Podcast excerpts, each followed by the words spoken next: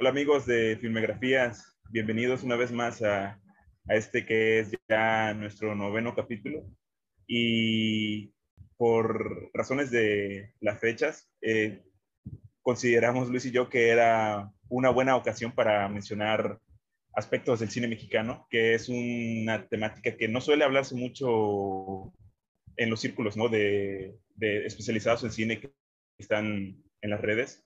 Y es extraño porque en realidad últimamente en estos años ha habido grandes propuestas que cambiaron un poco el paradigma ¿no? de lo que se estaba viendo a partir de, los 70s, 80s con el cine de ficheras y que poco a poco fue, fue evolucionando. ¿no? Es extraño cómo, cómo es que se vende aquí en el país eh, el cine nacional porque lo presentan así directamente como cine mexicano, conglomerándolo con los demás géneros como si el mismo cine mexicano fuera un género en sí, cuando esto es completamente una falacia, eh, porque dentro del cine mexicano hay historias de, de todos los géneros, como eh, comedia, terror, ficción, eh, documental, y es, es, triste, ¿no? Pero eh, responde a la necesidad que tiene el mismo espectador mexicano por consumir su, su cine, ¿no? Que un poco más eh, el que se dirige a lo comercial está enfocado en, en, la comedia, que es lo que vemos como derivado de, de Televisa o Tebasteca, que suele ser como sus residuos, ¿no? Que mandan a las, pues, a las grandes pantallas del, del país, que un poco ha, ha, opacado al cine, al cine nacional, porque pues, sí ha, ha, habido, pues últimamente, cuántos directores no han estado en grandes... Eh, instancias, ¿no? De premiaciones como Cannes o el Oscar. No, no yéndonos tan lejos con ustedes, eh, mejores directores que ha presentado el país, como son Guillermo, Cuarón y Iñárritu, ¿no? Sino más, un poquito más cercano acá con eh, Amat Escalante, Rigadas, eh, incluso Arturo Ripstein, que pues han estado ahí en las competiciones duras y no solo en lo, en lo que es un poquito más mediático o espectacular como el Oscar pero pues el cine mexicano es súper riquísimo, riquísimo, tiene una historia y tan vieja casi como el cine mismo, ¿no? Porque incluso otros directores hincaron su mirada en nuestro cine, ¿no? Pienso en eh, Einstein, que estuvo dirigiendo acá unas cosas que le pareció interesante, el mismo eh, Luis Buñuel, ¿no? Que por los problemas eh, políticos de su país, con el franquismo, tuvo que emigrar a otros países, uno de ellos eh, México que le, le, aportó al cine nacional y, y, específicamente a su filmografía una gran, una gran influencia. Entonces, Luis, hermano, ¿cómo estás? Introducenos un poquito sobre el cine mexicano, perdón. ¿Qué tal, hermano? Un gusto estar de vuelta aquí, después de un ratito de una pausa larga.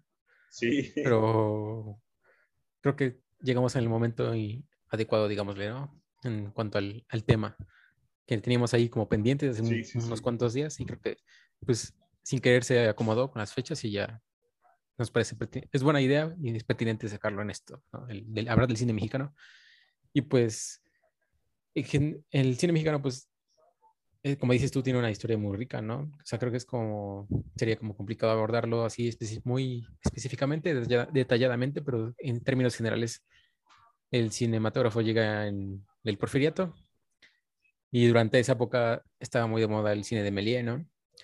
Pero justo para el equipo de, Porfirio Díaz le, consideraba que era un cine que, engañaba a la gente y que no era, pues que no era un, un, cine que trajera grandes cosas para el público. Entonces, en México el cine empezó a utilizarse como más con fines educativos y documentales. Justo después viene la revolución, ¿no? Entonces, la revolución es como una una parte de México pues que es, fue muy convulsa y por lo mismo no hubo, digamos, de producciones cinematográficas, pero sí había documentales, ¿no? Se documentaba mucho la revolución y hay muchas cosas al respecto. Y pues digamos que el cine de ahí... Es, o sea, es curioso que México, haciendo un brinco en, en el tiempo, ¿no? Que México, pues, si bien lo de Porfirio Díaz no es como muy adecuado, o no nos parece adecuado hoy en día, pero sin querer en el cine que se hace aquí en nuestro país es como muy de una corriente de crítica social y documental. Entonces, digamos que tiene de alguna manera esa herencia o esa estirpe desde, desde que llegó aquí en México. O sea, no es como. creo que no ha cambiado, ¿no? no ha dejado de ser como uno de los grandes emblemas que tiene nuestro país. Y bueno, pues después de eso, pues de muchos años convulsos en México, ¿no? Que pues no es tan, que no permitieron que el cine se volviera un, un, un arte, pues que trajera ganancias, ¿no? Que se fuera, que se asentara bien, pues ya lo logra hacer como hasta los 40, que es cuando empieza la época del cine de oro mexicano. Ya es cuando México también se establece, ¿no? Como un poco como país. Entonces ya aparecen los grandes nombres. Que el cine de la época de oro tiene, pues fue, fue productivo, ¿no? O sea, fue, fue reconocido a nivel mundial, tuvo, generó ganancias y logró tener una identidad que creo que después de un rato, sin querer, o bueno, no sin querer, como todas las cosas, ¿no? Que empiezan, tienen que terminar algún día, pues llegó un, un, punto donde ya no era como tan, pues tan bien recibido por la gente. Porque, mira, justo en México, el, el, el cine de México tiene mucha relación con la política, ¿no? Si piensas en los 40, empieza a tener más estabilidad. Sí con, el país. Y entonces hasta de ahí hasta como los 60 empieza una época más convulsa otra vez. Y es justo cuando se retoman las cuestiones críticos sociales, con todo el movimiento estudiantil, que hubo en los 60, 68, ¿no? Y continuó en los 70. Pues fue, fue influenciado por todos estos hechos que ocurrieron en la vida real. Películas como Canoa y y trabajos como el de Rubén Gámez con una fórmula secreta y hay otro, otra serie más como, como el de Cascabel, que es de Regular Aiza y así, varias películas tienen mucho que ver con esto de la crítica social y la relación del cine con esto, con, con el, el, acontecer y el contexto. Justo también en los 60 se empieza a estar esta, si bien en México no, no hay un cine como de ficción, o sea, sí bien asentado como en Estados Unidos, es en los 70, 60, 70 que empieza a salir el género, que es un género, porque a eso sí tenemos un género que es muy específico de, de nuestro país, ¿no? Que es el cine de luchadores, que digamos de alguna manera es como el inicio de lo que fue, lo que o sea, es hoy el cine de superhéroes, porque creo que nadie, nadie se adelantó a México en eso, o sea, no había alguien más que hiciera cine de ese tipo. Y es como pues era un cine que, que, en ese momento competía bastante con las producciones estadounidenses, pero que hoy en día las vemos y son, causan risa involuntaria, ¿no? Sí. Y como mencionaste, ah, dime, dime. Es un cine cuestionado paradójicamente, ¿no? Porque no se toma en serio su, su valor histórico. Creo que por lo mismo de estar demasiado apegado a un, un cine de clase B, pero como mencionas, ¿no? Es nadie, o yo no he escuchado que se hable de, eso, ¿no? Que fue, o podría considerarse como uno de los primeros aportes al, al cine.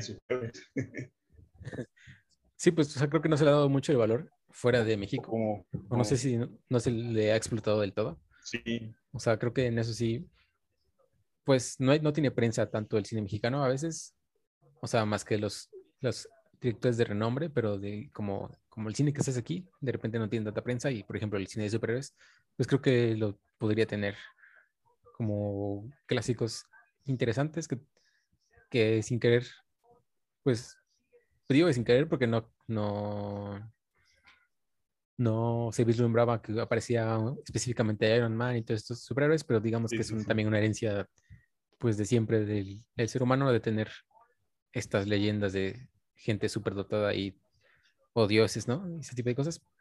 También, o sea, nosotros tenemos los luchadores, ¿no? Está un poquito más eh, eh, visto como con una perspectiva realista de cierta manera, no siéndolo, ¿no? Porque pues los antagonistas directamente eran seres completamente fantásticos. el hombre lobo, las mujeres vampiros, Drácula, cuando los protagonistas que era que solían ser eh, los más eh, eh, destacables, el Santo, Blue Demon, el Huracán Ramírez, seres que simplemente estaban enmascarados, ¿no? Están bajo esa capa que los dota de una cierto valor místico, súper eh, humano, ¿no? ¿no? No, sé cómo, mencionarlo, pero sí vulnerables, ¿no? Como cualquier ser humano, lo, único que destacan es su, su poder, su fuerza y su intelecto, ¿no? Que solían también estar un poquito como pegadas a, al género un poquito más policíaco, detectivesco también. Sí, pues, o sea, creo que también, así como, como las características que mencionas, que son ciertas, ¿no? Pues se relacionan mucho a lo que es Batman, ¿no? O sea, incluso el santo tenía su propio coche, era inteligente, con su fuerza y, y su inteligencia, su intelecto y su capacidad de, sí. de deducir cosas, o sea, era capaz de resolver las aventuras que tenía. Entonces sí es como, o sea, es como mencionas, son como superhéroes, bueno, héroes de carne y hueso y que contaban solamente con eso. Y pues sí, fueron figuras que gozaron de mucho, de mucha fama en esa época, que las luchas en México son como del, siempre han sido una gran, pues, tradición y creo que, pero justo en esa época vivieron una, gozaron de un gran, pues, fama, de un influyó, gran... Influyó en otras culturas, ¿no? Como la japonesa. Sí, también. Su lucha libre deriva de, del estilo mexicano. Sí, pues también, de hecho, pues Estados Unidos, ¿no? O sea, también le influenció la lucha mexicana, porque ya todo el tipo de lucha que hay allá también es mucho de la de acá. Y pues, bueno, el otro género que mencionabas que tuvimos también es el género de ficheras, que es de los 70s a 80s, un poco de los 90s a principios. Y pues era un cine, pues no sé, más picaresco, ¿no? Que era mucho más hacia lo sexual. Con los parámetros que tenemos hoy en día es como, bueno, es misógino y, y objetiviza a la mujer como... Sí. Pues, nada más, o sea, no, no, aporta gran cosa. Es, como un, no sé, una película porno con... Pero con picardía. ¿no? picardía mexicana y más comedia. Entonces, o sea, digamos que no era un género que nos bueno, del que creo no nos sentimos tan orgullosos, pero igual de repente tenía algunas, unas, unos destellos y algunas cosas que aportó y que dejó en la cultura mexicana, porque también, sí. eso hay que decirlo, o sea, el cine mexicano, el, bueno, el cine en general es un reflejo de la sociedad, sociedad que representa, entonces, pues, o sea, a lo mejor nos sentimos, no nos sentimos tan orgullosos de ese género, pero pues de alguna manera nos representa o representó a México como sociedad en esos años y pues, no, o sea, no hay nada que agregar más que, pues, o sea, es una realidad, ¿no? Lo que, lo que éramos y quizá todavía somos. Y pues después, o sea, para terminar este repaso así general, ahorita vamos a entrar más a detalles, después de los noventas, que es como una época en la que hay una crisis económica en México y de repente el cine como que vive también un golpe así, o una caída en cuanto a, apoyo y en cuanto a, producciones. De, de, hecho, hay consideraban que había una generación, bueno, tres generaciones que se había perdido como en, el tiempo, que es como de los 70s a 90s, que, sufrieron pues la, la, falta de apoyo de parte del gobierno, porque el cine mexicano en, la época del cine oro sí tenía apoyo privado y era explotado por estos, pero después cuando viene la crisis, o sea, del cine de oro y el cine mexicano decae, pues e-, ese apoyo se pierde, ese ingreso se pierde, entonces todo depende del apoyo del cine mexicano, del, del gobierno, perdón. Y por lo mismo, al tener ese apoyo del gobierno y no, y no tener otra alternativa, mucho, el gobierno influyó mucho en el cine que se hacía en esa época. Por eso también la crítica que se hacía del cine en esa época. Pero bueno, también afectó muchas muchas generaciones y no hubo tanto cine como tal de autor, digámosle, ni, ni libertad ni, ni apoyo para hacer cine. Y es hasta los noventas cuando empieza a hacerse otra vez cine, empieza a tener un repunte con nombres como Guillermo del Toro, Alfonso Cuarón, Iñárritu. Iñárritu se, es considerado como el, el que inició con esa nueva, pues nuevo cine mexicano contemporáneo, que es con Amores Perros, que ya está el 2000, que empieza otra vez esta ola de cine y también este un poco esta proyección y este repunte del cine mexicano. Entonces, eso fue como términos generales, pero creo que estaría muy chido adentrarse en, pues las películas que consideramos como muy importantes para el cine mexicano, que representan lo que es el cine y lo que ha sido el cine en México. Y pues hablar un poco de cómo se encuentra eh, este arte en nuestro país, creo que es como interesante abordar. Pues entonces, por ejemplo, bueno, te, decía, ¿no? Hay muchas películas del de corte como de crítica social. No sé, hay, creo que mucha gente o muchas listas mencionan que la mejor película del cine mexicano es Los Olvidados de Buñuel, que también se olvidó decirlo. Sí. México se tuvo una época en la que muchos refugiados llegaron a nuestro país por guerras civiles en, Rusia o en España y otros países que no atravesaban por una no atravesaban por un gran momento y entonces vinieron aquí a, a México y aquí brillaron. Digamos que México era como el, pues no sé, como el, es que no es el Hollywood, no era un Hollywood como tal, pero sí le competía, ¿no? Tenía muchas estrellas de Latinoamérica, de, del, de, Hispanoamérica, de Hispanoamérica y de España, ¿no? Que llegaron aquí en nuestro país y aquí hicieron su carrera completa. O continuaron su carrera como el caso de Luis Buñuel, ¿no? ¿Y tú consideras que Los Olvidados es como la mejor película que se ha hecho en México? Ah, sí, por mucho. Es que no sé si o sea, yo lo consider, sí le consideraría la mejor película mexicana, pero hay que ver también, ¿no?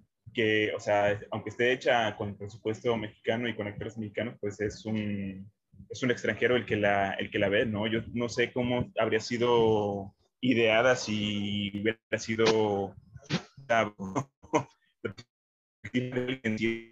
fue a en su momento como, como que no venía de, eh, de aquí, se trata de decir eso, el país que prácticamente le dio un segundo hogar, ¿no? Porque pues él venía como refugiado de un lugar donde lo que buscaba era tal vez acabar con su, con su ideología y con su forma de ver el mundo. Sí, no solo la considero una, una de las mejores películas mexicanas, sino el cine a nivel mundial, porque es en su registro, como, es, como dices, ¿no? Que el cine de esa época buscaba más ser como un reclamo social. Esa es perfectamente la película más inclemente, ¿no? Que describe la realidad del, de un país que estaba en un desarrollo o progreso aparente, cuando en realidad lo que todavía no estaba desarrollado era la sociedad, ¿no? Y cómo que aún no y sigue siendo está el desarrollo social, pero el social está completamente, estamos en el medievo.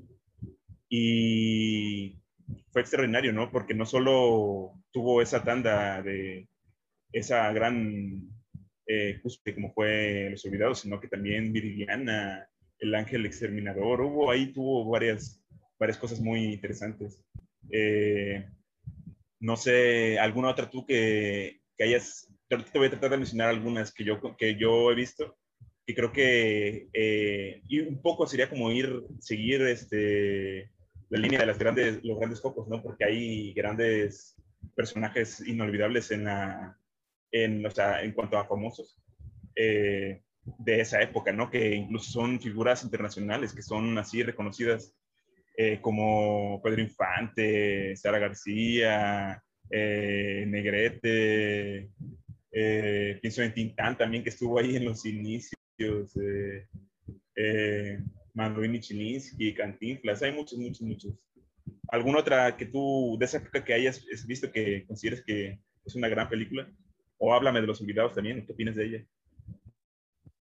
Pues creo que, o sea, creo que es una gran película. Creo que, o sea, creo que no había, no hay gran problema con que sea un extranjero para mí. O sea, creo que como muchas veces se dice, o sea, creo que, que uno descubre quién es a través de los ojos de otra persona, o sea, creo que lo que dolió, mucho es que Buñuel llegara ahí con su, con su vista, o sea, con su, con su visión, con su perspectiva extranjera, pues nos describiera la realidad que, que él encontraba en México, ¿no? Porque muchas veces lo que pasó en, en el cine de oro mexicano que si bien pues es como una parte muy chida y que como bien dices hay muchos personajes muy chidos, que ya hablaremos también adelante, por ejemplo, de, de, de estas épocas, qué película te gusta mucho, o de personajes que consideras como insignia, pero se, se, se representaba un país, un México muy, pues digamos, humilde y, tradicional, pero con todo lo positivo, o sea, no era como, no había algo negativo, no había nada, todo era cómico, todo era, todo era humor o era melodrama, pero digámosle como un melodrama más específico en cuanto a las historias, no era como un, no, no andaba en las condiciones, en el contexto de los personajes, nada de eso, ¿no? Y entonces llega Buñuel y nos presenta toda esta visión, ¿no? Del, México, de los, de los olvidados, ¿no? Del México de las orillas, del México que no, no ha progresado. Y entonces sí es como muy fuerte, o sea, creo que fue como de las grandes, creo que fue el mejor, de los mejores aportes que puede hacer Buñuel. Y como dices, o sea, creo, creo que él lo hizo con muchas películas, porque, por ejemplo, me acuerdo de él, que es del 53, y habla mucho del... O sea, es como... Él, él, habló de que era como un poco, digámosle, biográfica, en el sentido de que muchas de las características que tenía el personaje principal masculino eran de él, pero pues también es cierto que muchas de esas pues coincidían con lo que era el, el macho en México, que se presentaba en el cine de oro también. Entonces era como, o sea, creo que con su cine hizo muchas veces crítica a, muchas de las, pues de los sectores y de los grupos sociales que tenía México. Y eso se me hace como muy, muy interesante y muy valioso de parte de Buñuel, ¿no? Que llegara y, y no solamente por haber hecho, por, ser su segunda casa, pues que hablara bien de México, ¿no? Todo lo contrario, creo que, que hizo una crítica y creo que es muy valiosa lo que hizo. Y sobre la crítica social, ya hablando fuera de Buñuel, Creo que la que me parece como muy interesante es la de Canoa de Felipe Casals, porque creo que habla de otra parte que muchas veces no se ahonda, que es, o sea, muchas, muchas veces siempre se critica al gobierno, no la falta de apoyo, la falta de, atención, y es verdad, o sea, es, es, una realidad que también la de Canoa lo hace un poco, pero también habla como de las condiciones, o sea, que, a partir de esas condiciones pueden pasar cosas pues, desagradables y tristes y que son mucho del ser humano, ¿no? Bueno, o sea, sí, no sé si conocen de la anécdota, pero así en resumen, justo unos días antes de que pasara el 2 de octubre del 68, unos estudiantes viajan a, a San Miguel Canoa en Puebla, que está en las faldas de, del, creo que es del Iztaccíhuatl, no me acuerdo cuál es, no, de uno de los, de los que están ahí cerca del, de Puebla, se me olvidó cuál es. Pero van a, van a escalar. Y, pero justo en, ese pueblo hay un, bueno, eso lo presenta en la película, ¿no? Hay, hay, un padre que, que lleva ahí por años explotando a los, a los lugareños, ¿no? O sea, les saca dinero y les cobra por todo y y pues prácticamente se aprovecha de la ignorancia que tienen ellos y les ha vendido muchas ideas, ¿no? Entonces, justo en ese momento, pues México estaba muy tenso con esto de los movimientos estudiantiles y el padre pues también estaba muy paranoico en el sentido de que pues sabía que mucha gente ya tenía muchos pues adversarios, le estaba criticando mucha gente a, a él y entonces lo que no quería es perder poder, entonces pues los prácticamente los llena de ideas de que estos estudiantes van a llegar a, son, son, van a llegar a sembrar el comunismo y que les van a quitar su, su religión, todas esas cosas. Y pues prácticamente los, los pone en contra y estos pues linchan a, cuatro estudiantes, ¿no? Los matan. Entre más de dos mil habitantes mataron a, cinco, a cuatro estudiantes y a uno lo dejaron muy herido. Entonces me parece como muy interesante como pues una, una visión también que, que, es contraria a lo que era el cine de oro, de a la visión que tenía de México rural, del cine de oro, ¿no? Que era como un, país como muy, muy rico, muy próspero y, y abnegado y, y honesto y bueno, y solidario y todo, todas las cosas positivas, ¿no? Sí. Ver que un padre también, pues es político, ¿no? O sea, es, al final de cuentas también es, es poder lo que él tiene y pues que se mueve con sus intereses y explota a la gente. Y pues que el, el pueblo en el que vivían no era muy rico, o sea, en, agricultura, que ya había pues sequía, se había erosión en la tierra y ese tipo de cosas, creo que me parece como una visión muy interesante. Y creo que hasta cierto punto es una película que no solamente es crítica social, sino también como folk horror. O mm, sea, y también, pues tiene muchos puntos que siento que se conectan con lo que somos hoy en día, ¿no? Con esta paranoia de, de persecución y todo ese tipo de cosas. y el comunismo otra vez, ¿no? Que se piensa y se, siembra la idea aquí en nuestro país. Y de, esa ignorancia, ¿no? Sí, Está como muy interesante. Muchas veces se, vende por conveniencia, ¿no? Porque por temor a perder eh, el sistema que está en ese momento o, porque no le conviene a las personas que se que gracias a, ese tipo de sistema pues ellos son beneficiados, ¿no?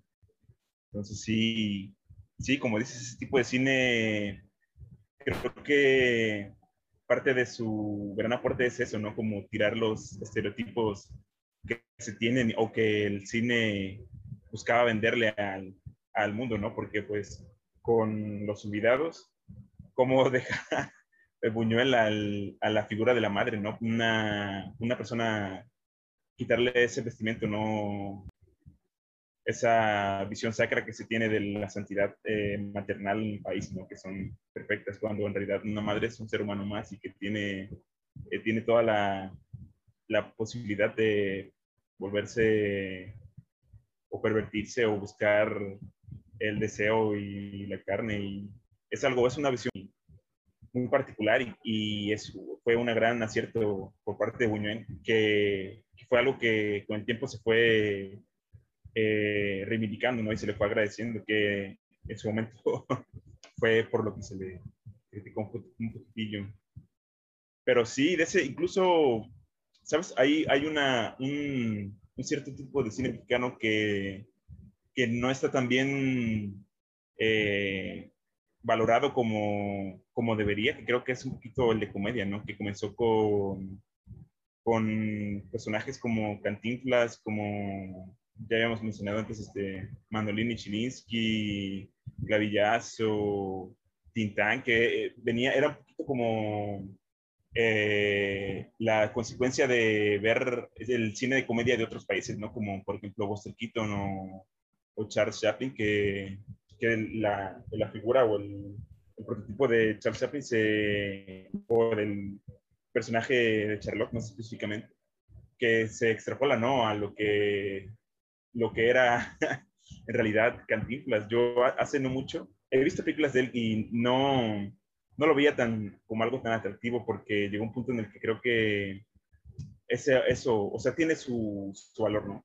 Pero el hecho de que cada película fuera un, un oficio en sí, como que, no sé, ya lo veía como una fórmula ya que se estaba desgastando. Pero cuando, cuando comenzó que, era, que no era tan ceñido en ese aspecto, tuvo grandes este, películas. Eh, vi, digo, hace no mucho vi la de, eh, ahí está el detalle, que se me hizo una, una super genialidad, no solo por lo cómico que resulta, ¿no? sino por la temática que aborda y, y, el año en el que estuvo, en el que se ve implicado a personaje de Cantinflas en un asesinato. Entonces, es, fue, fue algo interesante y, y creo que compite definitivamente con, con, ese cine de comedia que, que, Estados Unidos estaba aportando, ¿no? Que era más, o estuvo, su, su mayor parte estuvo en el cine mudo. Eh, Tintán, ¿no? También tuvo ahí grandes, grandes cosas, calvestas tiernas. Eh, incluso ahora creo que se, aquí en esas latitudes que están más en el sur, como se ve tanto su influencia que incluso los panaderos, ¿no? Que van ahí, la gente que oiga esto y, salga a buscar su pan. La canción de, una de las películas de, de Tintán es algo, es algo a destacar, ¿no? En ese género, ¿hay algo que te haya traído atención de películas viejitas? Sí, solamente para, agregar y corroborar. De San Miguel Canoa es en las faldas de La Malinche, en Puebla. Ah, no de igual, no de eso. Y de bueno, ahorita si quieres hablamos de esto, nada más, que el cine mexicano tiene como varios tópicos, ¿no? Que hablaste acerca de la madre y hay otros por allí, pero también un poco con lo de, de Canoa, es como del, bueno, con él, es el de Buñuel, habla un poco del tópico del macho, ¿no? Del cine de oro mexicano, o contradice lo que, la visión que se tenía de, ese macho, ¿no? Y en Canoa se habla de, este, de, esos, de los, la, gente rural, ¿no? De la, la gente de, de estas partes del México rural, de los pueblerinos, de ese tipo de cosas, como eran más humildes, más bondadosos y ese tipo de cosas, pues, o sea, realmente creo que siembra como muchas realidades, ¿no? Y ahí hay otras por aquí que iremos viendo. El de la madre que dijiste hace rato, que también sí es otro de los grandes tópicos que hubo mucho en el cine mexicano de oro, de la época de oro. Y de la que mencionas de, de Tintán y de, bueno, de, de toda esta época que me haya gustado. Pues sí, o sea, creo que, creo que ellos dos eran como los más grandes estandartes en cuanto a comedia. Y pues creo que creo que disfruto bastante del, de los dos. O sea, porque también, por ejemplo, Manolini y Chilinsky, siento que los que no me gustaban tanto o que no me gustan tanto son Capulina, sí. India María y ya creo porque también Resortes, me parece que está, está, tiene cosas muy chidas. También tiene Clavillazo, entonces tiene como hay unas que otras, solamente Capulina y la India María como que no me convencen tanto. Pero de ahí todos me parece como que son grandes. Capulina es como un clon muy directo, ¿no? Del el gordo y el flaco. sí, sí, sí, pero aparte, aparte era como, bueno, no sé, sí me gusta el humor simple, pero era muy, muy simple el de Capulina y de repente, pues no, no me, o sea, creo que la genialidad eh, de todo esto, los que eran más geniales eran Cantinflas y Tintán, ¿no? Porque Cantinflas creo que lo que dicen es que improvisaba, ¿no? O sea, él no se aprendía los diálogos, él llegaba y todas las cosas les decía en el momento. Como dices, después de empieza a hacer como películas de estas de oficios y entonces ya de repente empieza como a decaer un poco. Hay unas, unas cuantas que están más o menos buenas, pero otras no son tan chidas. Pero sí, o sea, de la época que hizo cine de blanco y negro estuvo muy bien. Ahí fue donde pues creció su, creció y se hizo su fama, ¿no? Sí. Y pues después como que digamos que ya se, se adentró en esas otras cosas, en, explorar estos personajes. Y Tintán pues sí, era, o sea, era como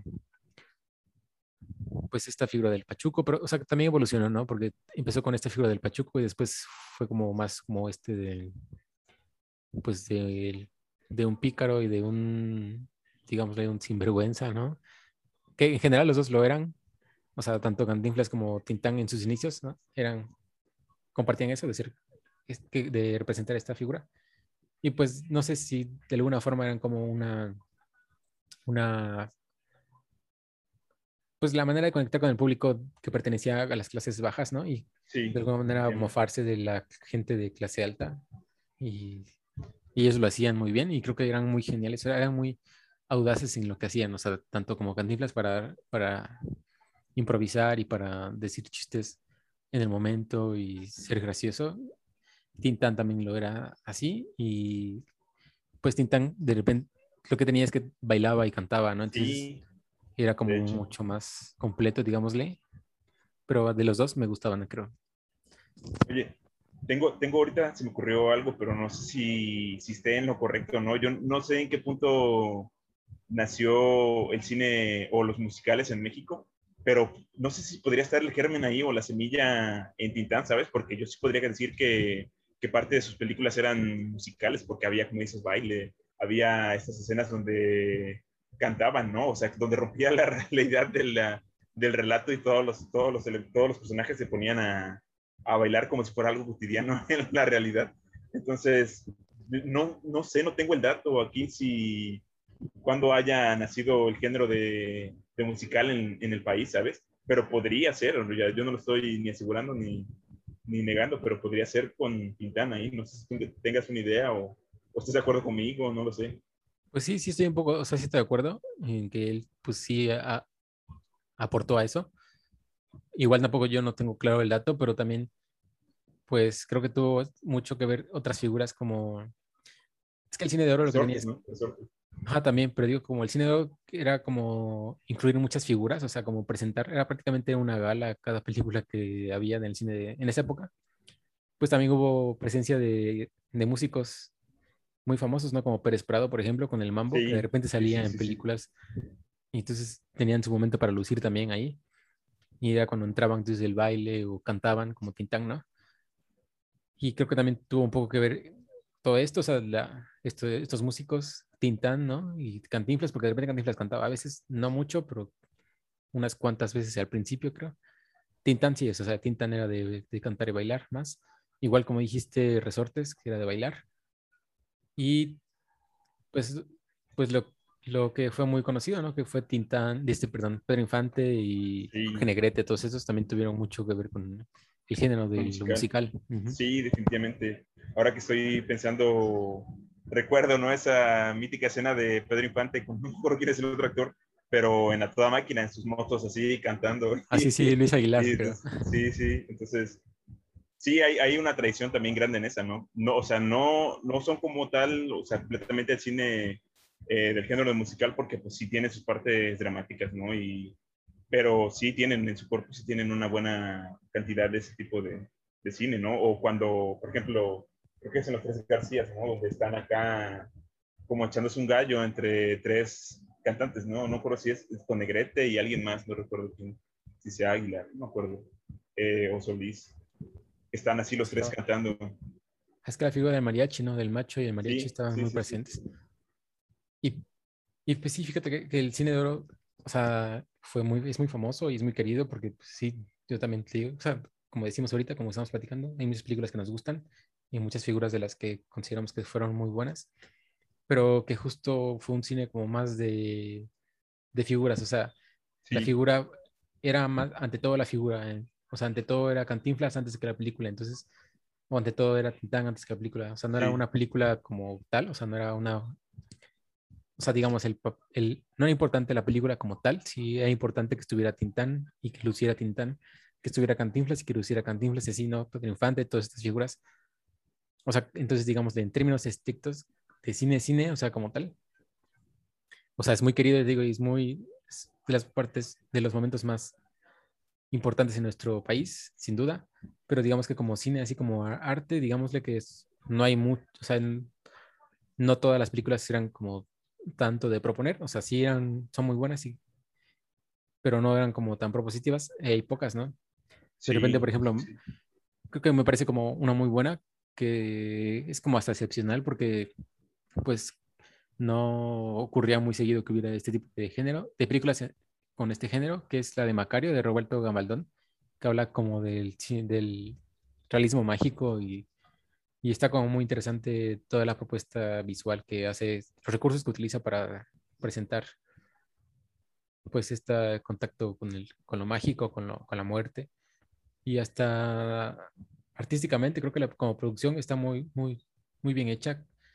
O sea, creo que, creo que cada año o muy seguido circula en redes una foto de Macario, que es esta parte donde está hablando con la muerte o con un, con un, un fantasma, no me acuerdo si es la muerte o un fantasma, y están las velas.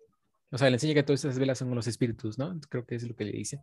Y, y es, una, es, una, es un, una escena muy bonita, o sea, visualmente es muy, muy bonita. No sé, ¿tú qué opinas al respecto de, hablando de cine estrictamente? O sea, o alguna propuesta que te haya gustado mucho en esa época.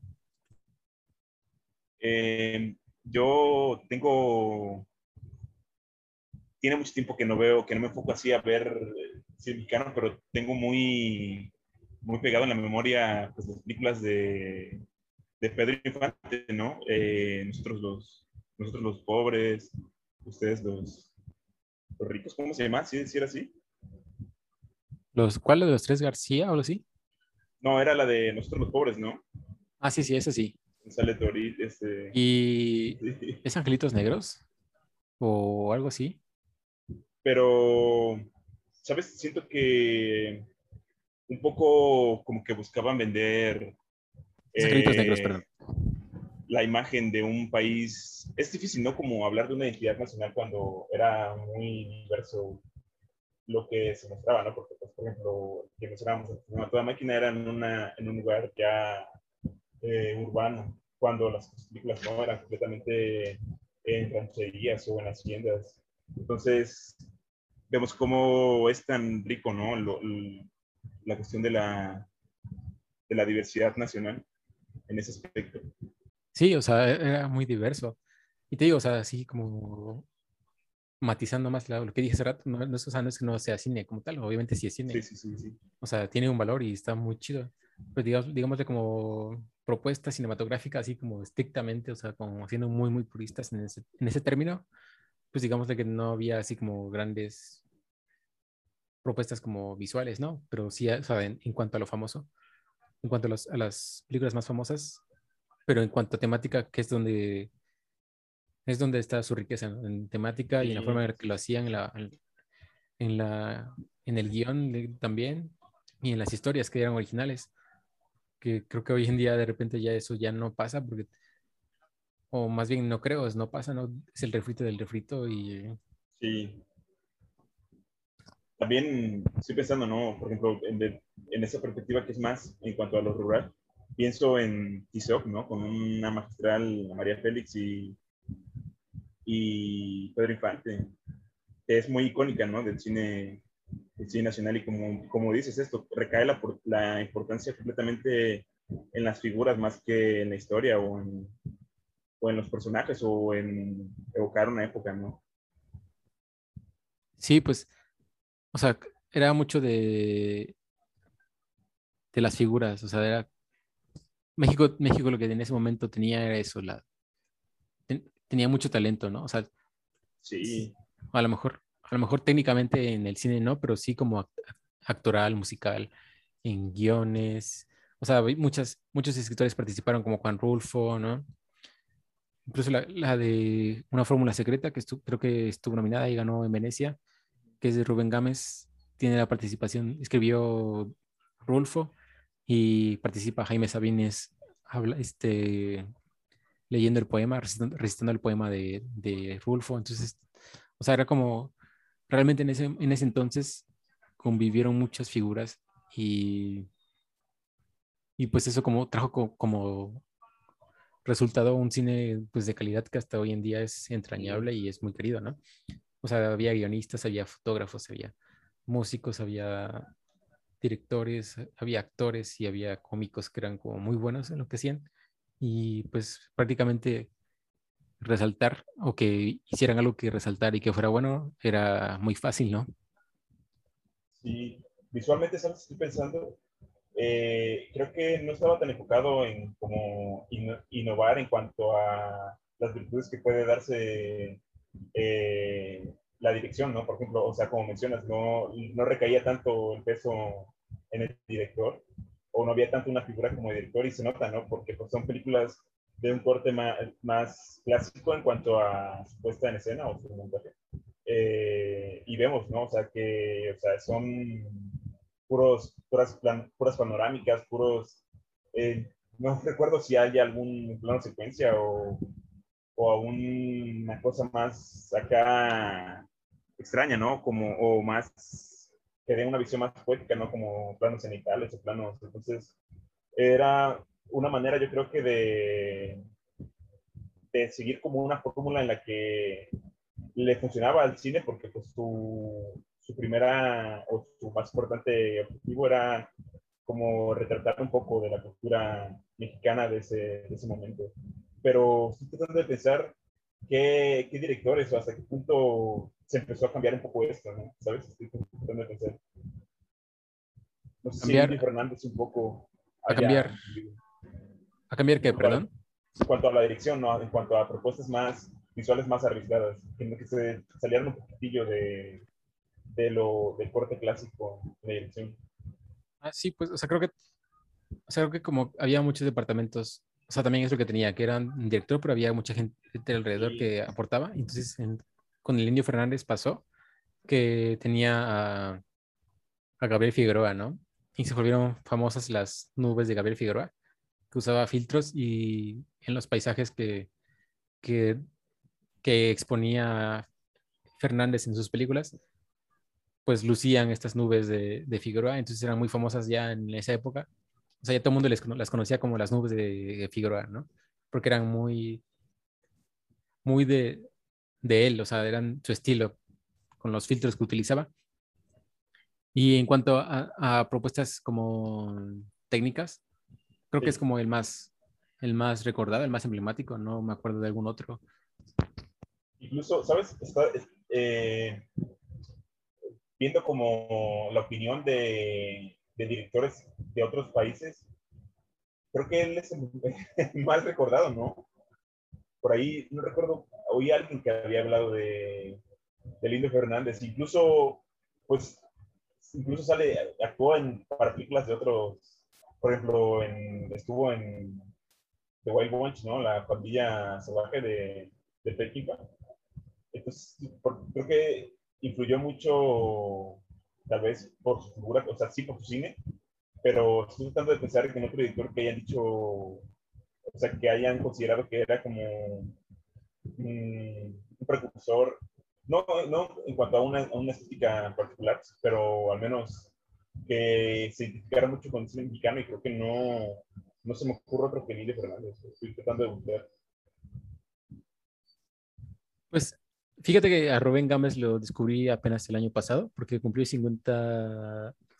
fue un aniversario de la. Iban a restaurar la película de, de La Fórmula Secreta, que es, no dura mucho, dura como 20 minutos. Y pues me parece que es una propuesta bien chida, o sea, está media. Es media. Del 65. O sea, y técnicamente creo que tiene cosas muy interesantes. O sea, creo que, creo que no fue tan famoso Gámez al final. Creo que fue como la, así la gran obra de él, pero después no recuerdo alguna otra cosa de él importante. Pero esa, esa, ese cortito, digámosle, pues sí fue como muy bueno. O sea, creo que, creo que igual habla, expone muchas cosas sociales, o sea, mucho de, del, del capitalismo, del imperialismo yanqui, de las algunas algunos tópicos de la cultura mexicana. Incluso hay, o sea, me acuerdo mucho de una escena, pero bueno, que, que denuncia un poco como este maltrato animal y el canibalismo, o sea, muchas cosas de, que pertenecen a nuestra sociedad, las denuncia, digámosla ahí, o las presenta, las expone, ¿no? Y se me hizo una propuesta bien interesante. Y pues el otro, no sé si Roberto Gabaldón también sea como alguien como de los grandes directores como que dio México, digámosle. O sea, de esa época porque después viene Arthur Ripstein y Felipe Casals. Ah, sí, sí. Y ya más adelante, con el cine a color, creo que no sé si conoces algún algún punto de, de la evolución del cine cuando pasó a su a su cambio al cine de pues creo que si no mal recuerdo la, la primera película a color fue mexicana, ¿no? la de Santa Claus? No, no, no, no tengo la, lo estoy buscando ahorita. Sí, que es de 59 y es de, de René Cardona, que de hecho Santa Claus lo, lo, interpreta un actor que también fue muy conocido en la época de oro, que es Jorge Elías Moreno, que era como muy de, bueno, que era clásico verlo como villano, pero aquí interpretó a Santa Claus. ¿Qué año es? ¿Del 59? Sí, del 59. Ya, ya, ya, ya. No, no, no, no tenía idea de, de ella. Pero pienso, por ejemplo, en otra vez mencionando ¿no? que una buena parte de, de su semifinal fue a color, ¿no? ¿Cuál? La de. Pues algunas, es el, el, el maestro, creo, o el barrendero también. Ah, de Cantinflas, sí, sí, sí, también. Sí, sí, sí. Y pues Tintán de repente también tuvo otras por allí, pero pues un Tintán era más, pues ya más grande, o sea, ya no era como... Es que estoy tratando de pensar en, en películas del cine de oro de, de, la época de oro, pero a color, y, no recuerdo, o sé que sí las hay, pero no recuerdo. Es extraño, ¿no? Cómo, cómo ha ido evolucionando este cine, porque no sé, no sé qué hubiera sido de él, o sea, ya es como meterle un poco un calzador a esta temática, pero como habíamos mencionado, como es un cine de corte más de, figuras o de estereotipos, de prototipos, no sé cómo se habría visto en esta época, porque sí predominaba, la, la visión de machismo, de, en realidad hay pocos personajes que estuvieran empoderados más allá de, de tal vez un poco la opinión que tenía Sara García en las, en las películas, ¿no? Que incluso era curioso su, cómo incluso repetía el personaje, no era, no era como versiones diferentes de él, sino que era prácticamente el mismo personaje en diferentes películas, pero más allá de ella, tal vez María Félix con algunos personajes, pero estoy, estoy, no sé, dudo mucho en cómo habría sido tomado este tipo de cine. O incluso, ¿no? Que ya es, es cine que tristemente es poco, poco visitado y no sé, es, es, extraño, pero he llegado, o sea, son, son comentarios banales, ¿no? Pero he llegado a escuchar que no les trae ese tipo de cine porque es blanco y negro, pero no ven las virtudes que en realidad eso conlleva. O más allá de las virtudes, eh, las condiciones, ¿no? Que, o sea, no se grababa así porque, en un principio porque se quisiera. Ahora ya se ve más como un recurso estético en esta, en esta época que se puede eh, elegir eh, el color en el que se hace la película, pero en aquella época, ¿no? O sea, tiene mucho valor para mí y es más extraño que no, que el, eh, incluso contemporáneos míos, personas de mi época que no le den como ese valor y que es super, un cine súper desconocido y poco atractivo para, para esas personas jóvenes. Todo lo contrario para las generaciones grandes, ¿no? Que desde mi madre hasta mi abuela y mis tías y mis tíos, siempre que les estaría demasiado el ver o que estuvieran transmitiendo en la televisión eh, cine de oro, que yo creo que fue su mayor vía, ¿no? La televisión, del, cuando todavía estaba más o menos viva hace algunos años todavía, ¿no, Luis? Sí, pues, o sea, hay muchas películas de así de esta época que están en YouTube, igual, de Tintán, por ejemplo, con Tinflas, que están en blanco y negro. Y pues sí, o sea, creo que hay mucha gente que desvirtúa esa, esa o sea, por esa característica las desvirtúa, pero pues, pues igual tiene lo suyo. O sea, creo que como dices tú, hoy, hoy se ve como un recurso y pues se ve hasta como un, como un detalle estético, pues, que, que, agrada, no sé si por decir nostalgia o por simplemente por todo esto de la fotografía, ¿no? O sea, de esta herencia fotográfica que es como más, hace sentir la, la situación más íntima y más, más humana, ¿no? Todo que sea blanco y negro. Yo creo que va por ahí, más que por la nostalgia. Pero pues sí, o sea, creo que, creo que pues el que no tenga color no es como para desvirtuarlas ni hacerlas menos. Creo que en, en una película, como decíamos hace rato, a lo mejor visualmente no tenían como grandes propuestas, pero no siempre, ¿no? A veces sí. Pero sí eran importantes por las figuras que tenían, su ingenio y por la, historia, las historias, ¿no? Que eran originales y, sí. sus guiones. Entonces creo que era como lo, más importante. Más allá de que fuera color. O sea, creo que creo que es lo incluso lo que hoy es muy valioso, ¿no? Que, tenga que haya historias originales y que sean ingeniosas hoy creo que hoy carecemos de eso y en ese momento había muchas, a pesar de que carecían de color, ¿no? Pero tenían esto. Sí. Eh, te digo, seguí buscando y creo que no, no hay, o no sé si no se considera eh, ya el periodo del cine a color como la época de oro todavía, pero estoy buscando y no, el Ángel Exterminador, fíjate, es en el 62, cuando ya había algunas cosas que estaban a color, no todo, porque igual no fue visto como el cine, un poquito, ¿no? Como el sonido en el cine, que muchos estaban a favor y en contra de él. Sí, pues creo que, o sea, como las de a color eran muy conocidas de Chabelo y las de. Sí, las de, luchadores, ¿no? Que ya viene después. No sé si así te gustaba mucho de luchadores, a mí personalmente no tanto. Es así para que veas, aunque suena color, pero me aburría un poco. Igual, igual, sigue a haber muchas. Sé que es un, cine muy típico de aquí del país, pero no.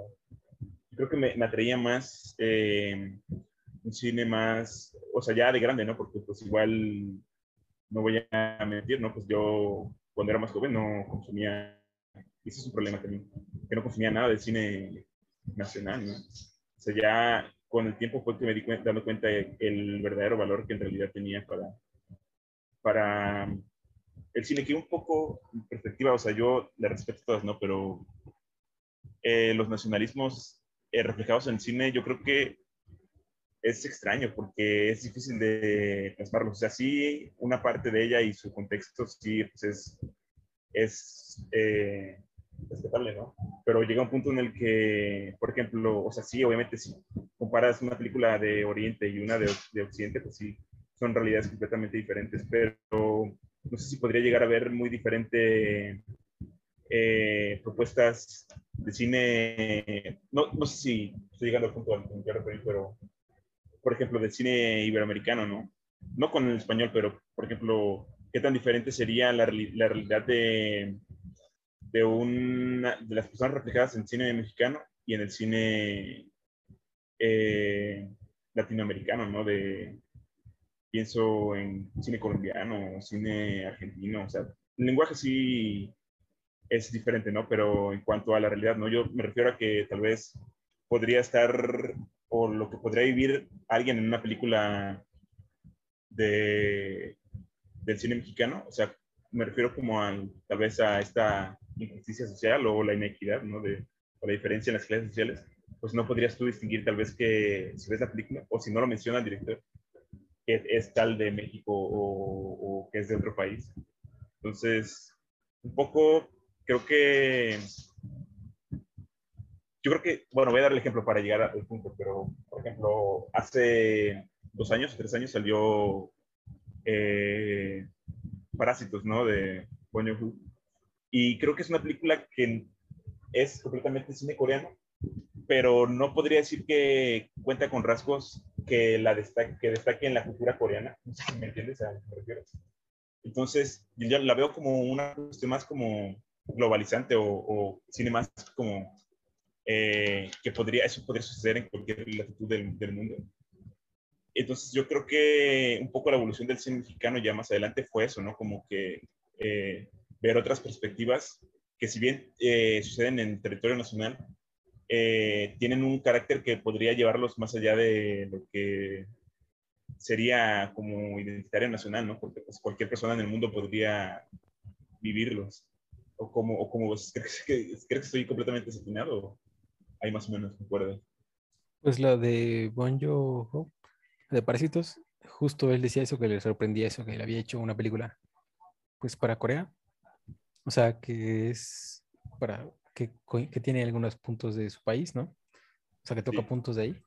Pero le sorprendió que conectara con todo el mundo, ¿no? Sí. Y justo es eso, o sea, creo que pues estamos viviendo o vivimos pues realidades muy similares más allá de las cuestiones culturales que pues como en la de Parásitos sí están, o sea, sí, hay cosas culturales como de Corea, sí.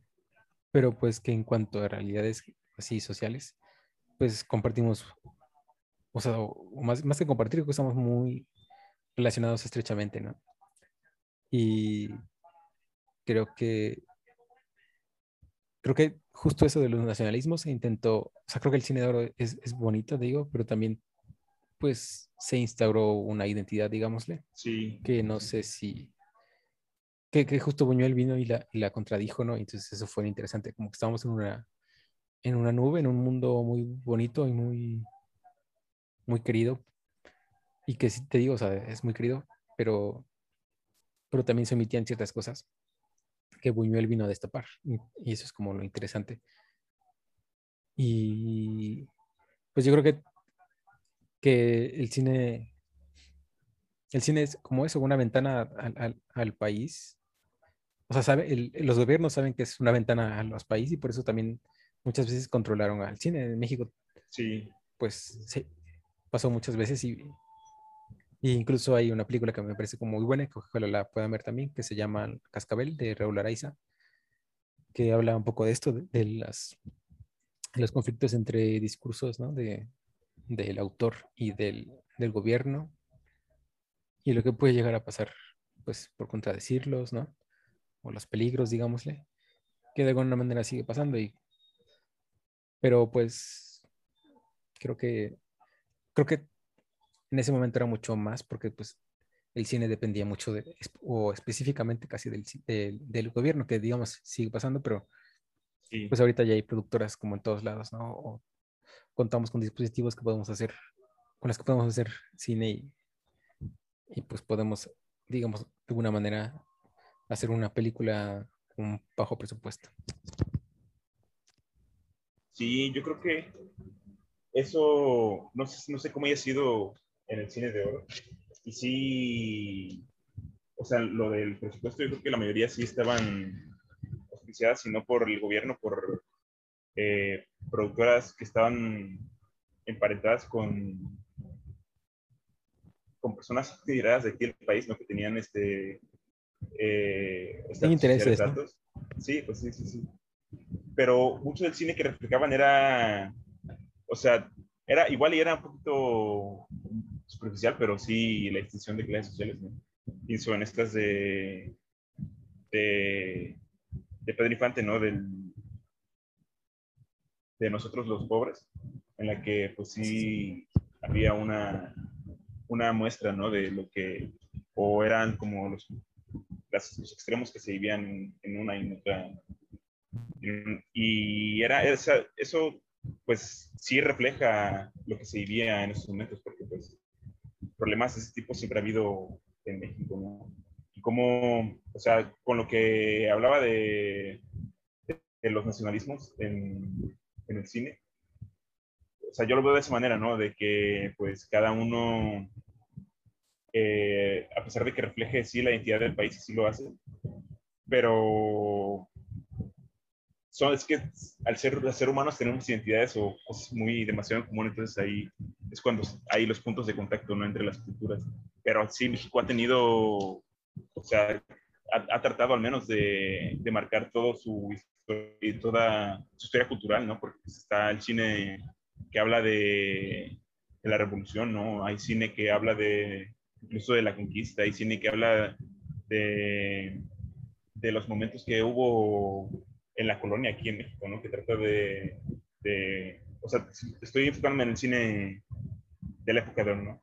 Y pues eso dice mucho de, no sé si, o sea, no sé si en esa época eh, en otros países haya habido esa, ese interés, ¿no? Por, por darle al cine la importancia de enriquecerlo por el hecho de que como se vende a otros países, se da una imagen, ¿no? Ya sea positiva o, o con intereses de, de, turismo, pero se vendía esa, esa imagen que un poco todavía sigue siendo.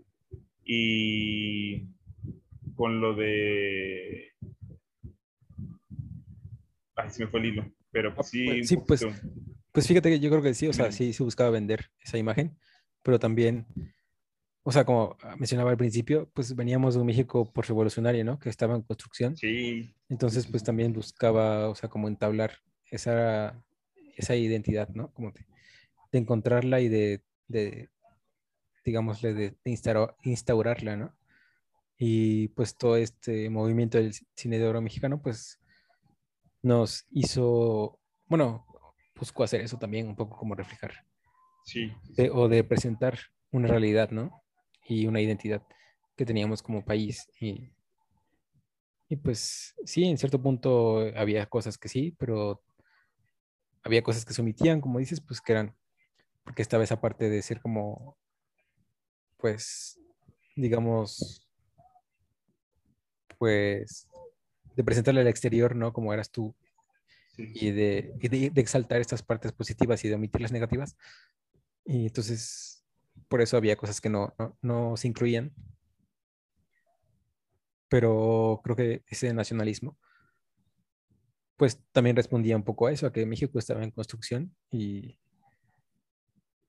y pues de repente le llegó el, el, pues una, digámosle, no completa modernidad, porque sí creció en algunos aspectos en los 40, pero no, no, no terminó de ser ese gran país tampoco.